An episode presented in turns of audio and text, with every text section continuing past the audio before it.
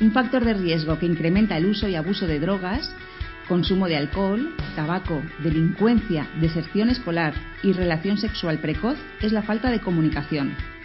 Esto es lo que establece un estudio exploratorio realizado por Eric Gómez Cobos sobre cómo afecta la relación y la comunicación entre los adolescentes y la familia como factores de riesgo o protección en la adolescencia. Somos Almudena y Vanessa, de Tejiendo Redes. Este es un espacio donde tejer redes contigo mismo y tu entorno. Tratamos temas relacionados con el desarrollo personal y las terapias para todos los públicos, adultos, niños y adolescentes, tanto de la vida personal como profesional y educativa. También hablaremos sobre crianza de los hijos, entender las etapas por las que están pasando y, casi lo más importante, pautas para no morir en el intento. Te animamos a que nos escribas en comentarios para decirnos si hay algún tema concreto del que te gustaría que hablásemos, o sugerencias y opiniones. Y si te ha gustado este podcast, no olvides compartirlo en tus redes sociales y ponernos muchas estrellitas en iTunes. Entre todos podemos tejer redes y crear un mundo mejor. El último podcast que hicimos sobre herramientas dijimos que en este veríamos eh, la escucha activa y es lo que ahora vamos a, tratar, lo que hoy vamos a hablar de la escucha activa, cómo, eh, promover esa escucha y los obstáculos que, impiden hacer una buena escucha activa. Eh, empezamos por, por los pasos para hacer una buena escucha activa. El primero sería ser empático. Eso es la base de, casi todo, mm, toda buena relación. Hay que tener empatía. Eh, y esto significa escuchar sin juzgar, eh, validando los sentimientos de nuestros hijos, eh, sean los que sean, porque si validamos sus sentimientos conseguiremos que se sienta seguro para expresar lo que siente. A nosotros muchas veces, bueno, cuando son pequeños pensamos que lo que les está pasando es, madre mía de mi vida, porque está montando un pollo tremendo, porque le ha quitado su pala de la arena, del arenero. Bueno, pues para ellos eso es lo más importante en ese momento y es todo su mundo. Entonces, eh, cuando son adolescentes, el hecho de que su amiga o su amigo eh, haya tenido un problema en el patio con otro amigo y que él esté en medio y entonces es un correvidile y, en fin, esos tipos de problemas que surgen en la adolescencia, para ellos son tremendamente importantes. Y, entonces lo que. Mm, si nosotros juzgamos el hecho de que, va, eso es una tontería, no sé cómo te enfadas por esas cosas, total, no pasa nada, ya verás como mañana todo lo aclaráis, eso es quitarle importancia a lo que ellos están sintiendo, que para ellos es lo más importante en ese momento y es todo su mundo. Así que la mejor manera es, aunque no compartamos perdón, el hecho de que eso sea mm, súper, mega importante como para ellos, pero sí podemos decirles, entiendo que te sientes así, yo en tu lugar también estaría triste, vaya, mm, siento mucho que te hayas enfadado con tu amiga o con tu amigo, yo sé que os queréis un montón y te tiene que estar doliendo. En fin, validar los sentimientos sean los que sean, aunque no compartamos la gravedad ni la importancia ni la urgencia. Para ellos sí lo es, ese es su mundo en ese momento y hay que, hay que respetarlo así. Otra de las cosas que podemos hacer para ser empático es que si tú les escuchas primero, tú escuchas primero a tu hijo, tu hijo luego probablemente te escucha a ti también. Esto significa que, antes de echar la charla, el sermón, de disparar ahí con, pues no sé, con lo que tenemos que hacer ahora, vamos a llegar a casa, tienes que ponerte a estudiar y luego no sé qué, y luego la ducha, el baño, no. Si en vez de eso primero escuchas tú, probablemente luego ellos estarán también preparados para escuchar.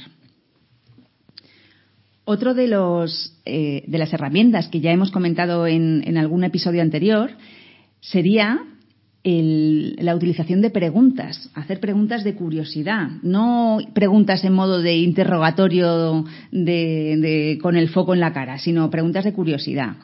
¿Qué ha pasado? Eh, ¿Qué sentiste? ¿Hay alguna razón más para esto? Mm, ¿Qué crees que puede estar ocurriendo?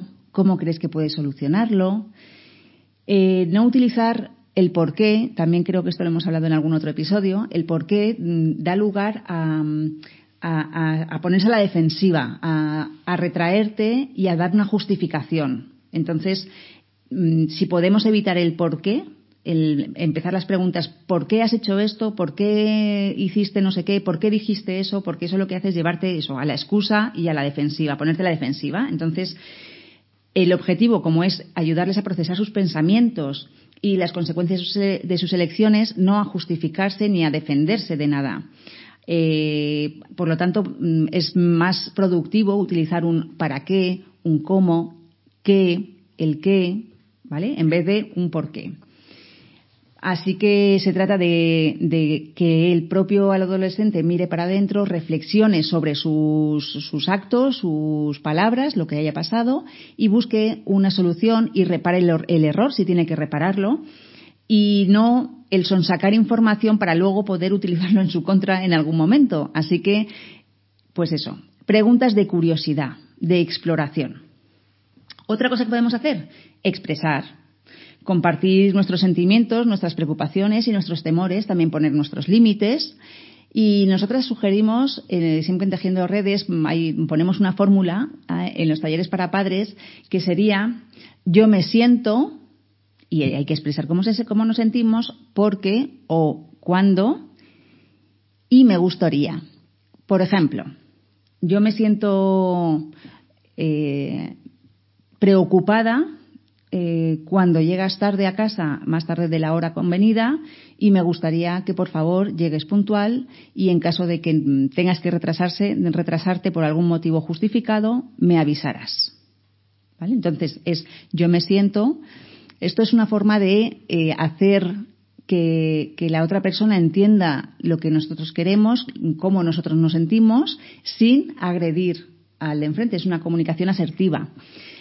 Esto es desde, uno mismo, desde mí, desde cómo me siento yo. Por ejemplo, yo me puedo sentir atacada por cómo me has dicho las cosas. Entonces, en vez de decirte, es que si, cuando me hablas así me estás atacando, ahí nosotros lo que estamos haciendo es ser agresivos con el de enfrente y atacar a esa persona que tenemos enfrente. Si en vez de eso, yo me siento atacada, no significa que tú me estés atacando, significa cómo me siento yo. Y entonces la otra persona es muy probable que entre en la reflexión y no se sienta atacada a ella. Así que, eh, bueno, pues el yo me siento porque y me gustaría es, un, es una regla de oro para tener una buena comunicación, una comunicación asertiva. Otras mm, herramientas que podemos utilizar, las preguntas de autorreflexión. Eh, hacer preguntas que, inviten a nuestro hijo a, reflexionar frente a sus decisiones. ¿Qué piensas con respecto a? Eh, ¿Qué sientes? ¿Qué has decidido? O qué has hecho si es a, todo, a toro pasado. Ayudarles también a explorar las consecuencias de sus elecciones y eso es diferente a imponerles las nuestras. Lo primero, invita al aprendizaje y lo segundo, invita a la rebeldía. Si nosotros imponemos, también lo hemos comentado más veces, si nosotros estamos imponiendo nuestras normas, nuestras decisiones, nuestra forma de hacer las cosas, de pensar o de sentir, lo que estamos haciendo es que nuestro hijo entre, pueda entrar muy fácilmente en una lucha de poder de y porque tú lo dices, ¿no? Pues vaya. Entonces ahí mm, le hemos liado. Lo que se trata es de mm, que como siempre decimos, que nuestro adolescente mire para adentro y, asuma responsabilidad y también las consecuencias naturales de sus actos y de, y de, su, y de sus palabras. Cuando los, adolescentes, como todavía no tienen la parte prefrontal mm, madura, no, la tienen del todo desarrollada, que ya también comentamos que terminaba alrededor de los 22 años, de terminar de formarse, muchas veces no ven los peligros y eso es una de las cosas muy de, los eh, comentarios o de, las, de los motivos de consulta de los padres cuando vienen a terapia. Eh, que es que no se da cuenta de los peligros, es que no se da cuenta de que esto le, eh, se puede hacer daño o, o, puede, pues por ejemplo, el hecho de probar el tabaco, probar el alcohol en un momento dado, cuando se es todavía joven pues que puede ser muy perjudicial. Ellos no ven ese miedo, ese adelanto de las consecuencias negativas o de las cosas malas que pueden pasar, ellos no, no, no tienen todavía conciencia de, de esas consecuencias negativas. Entonces, si les ayudamos a explorar las posibles consecuencias a las que ellos por sí mismos no han llegado, pues eh, tendremos más papeletas para que mm, cuando tengan que tomar decisiones y no estemos nosotros, que evidentemente no vamos a estar cuando están con sus amigos, que es cuando van a tener opción a probar tabaco, a probar drogas, alcohol, eh, puedan decir que no, porque ya previamente a lo mejor han explorado las posibles consecuencias de, sus actos. Otra de las cosas que podemos eh, hacer es mm, también lo hemos repetido varias veces, no utilizar ni charlas, ni sermones, ni, ni decir eh, lo que deberías hacer, ni, imponer. Cuanto más, o sea, a partir de los, mm, no sé, 15 segundos, 30 como máximo de charla, ellos han desconectado. Con lo cual, si nosotros eh, podemos mm, ser muy escuetos, muy breves, muy directos, mejor, porque ellos van a recibir lo que nosotros queremos decir, lo van a entender, lo van a escuchar, no desconectan. Con lo cual, nosotras sugerimos siempre, siempre decimos 10 palabras o menos. Por ejemplo, cuando mm, van a llegar tarde, hemos quedado en que llegan a una hora y si llegan tarde, bueno, pues en vez de decir, pero no habíamos quedado en esto porque claro, tú me habías dicho que yo te dije, que tú me dijiste, ellos ya ahí han desconectado. Entonces es, no, lo siento, hemos quedado a las nueve. Ya está. Sin charlas, sin gritos, sin sermones. Mm, concisos, claros y directos. Una cosa súper importante en esta parte de la escucha activa es, bueno, una vez que se han equivocado, porque se van a equivocar mil y una vez, porque todos nos equivocamos, y es la forma de aprendizaje, que eso no nos cansamos nunca de decirlo, cuando ellos se han equivocado, ¿vale? Bueno, incluso nosotros, esto es aplicable también para, como siempre, de 0 a 99 años. Pero cuando ellos se han equivocado, bueno, primero tienen que asumir las consecuencias, asumir la responsabilidad, reparar el error y nosotros sostener desde esa parte de que investiguen sus, su responsabilidad, sus consecuencias, que la asuman y enfocarnos en soluciones. Si nos vamos directamente al castigo, mm, eso va a hacer que, mm, como ya hemos dicho en el episodio anterior, entren en la rebeldía, que no puedan, eh, que en el fondo no asuman las consecuencias porque entren en el enfado, en la rabia, me han castigado, es que esto es injusto. Bueno, vamos a enfocarnos en soluciones. Vamos a, en la medida de lo posible, siempre eh, enfocarnos en ahí, Eso no significa que ellos no tengan que asumir esas consecuencias eh, y nosotros tenemos que anticiparnos diciéndoles lo que nosotros vamos a hacer. Si esto ocurre, basará, nosotros vamos a hacer tal cosa.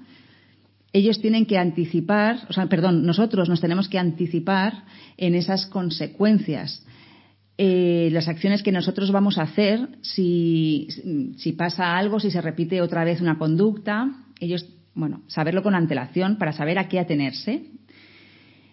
Y luego, eh, bueno, lo importante es darse cuenta de que es más positivo para la relación enfocarnos en eso, en la solución, ¿vale? ¿Y cómo podemos evitar que esto vuelva a ocurrir? ¿Qué se te ocurre? Y hacerle partícipe de, esas, de esa solución, de, mm, de, de, lo que, de ese cambio de conducta o de comportamiento que queremos, que queremos lograr.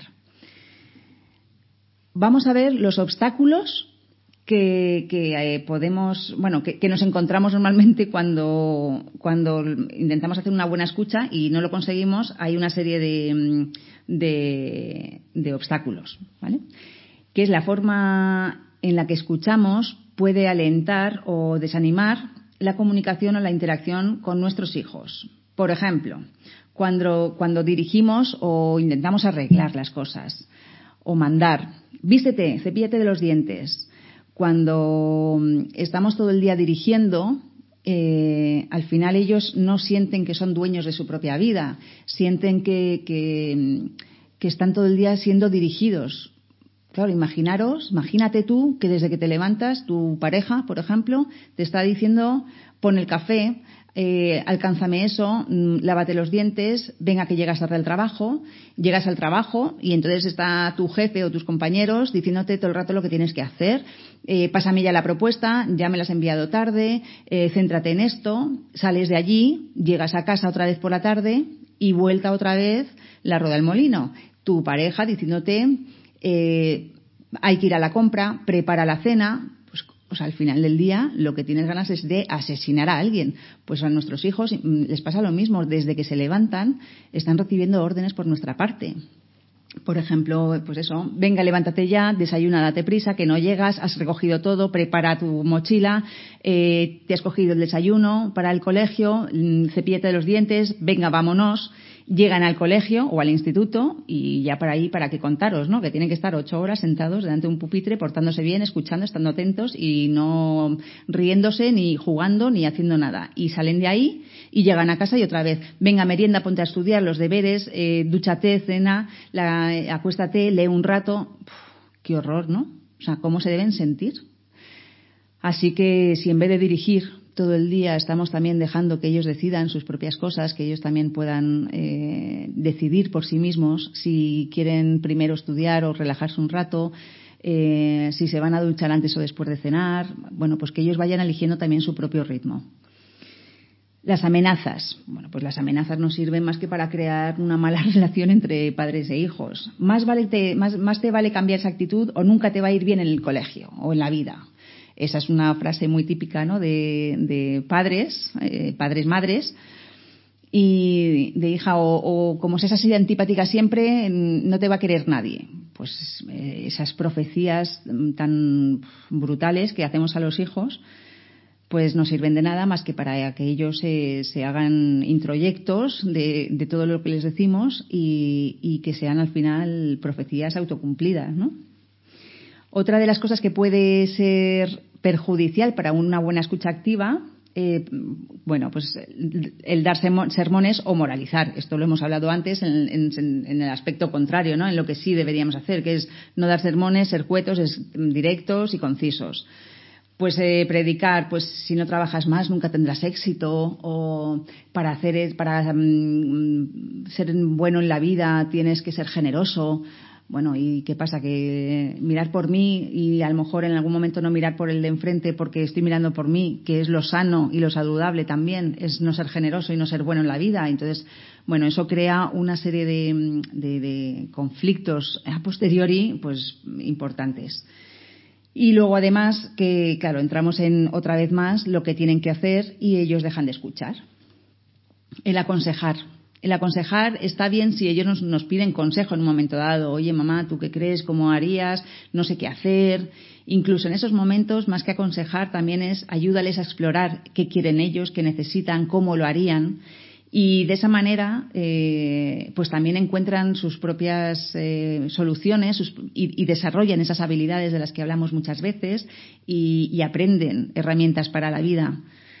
Y, por supuesto conectan con, ellos mismos, ¿no? Si, a nuestro hijo le decimos, eh, pues no sé, cariño, ¿tú qué piensas? ¿Qué, ¿Qué, sientes? ¿Qué necesitas? ¿Qué crees que te vendría mejor? ¿Qué quieres hacer?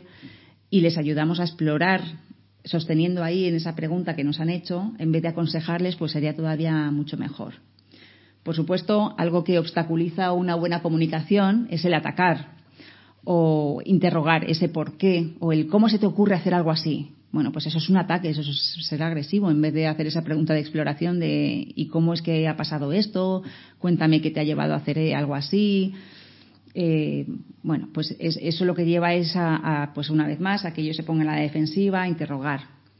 Otra, mm, otra mm, forma de, de atacar, pues es echar la culpa.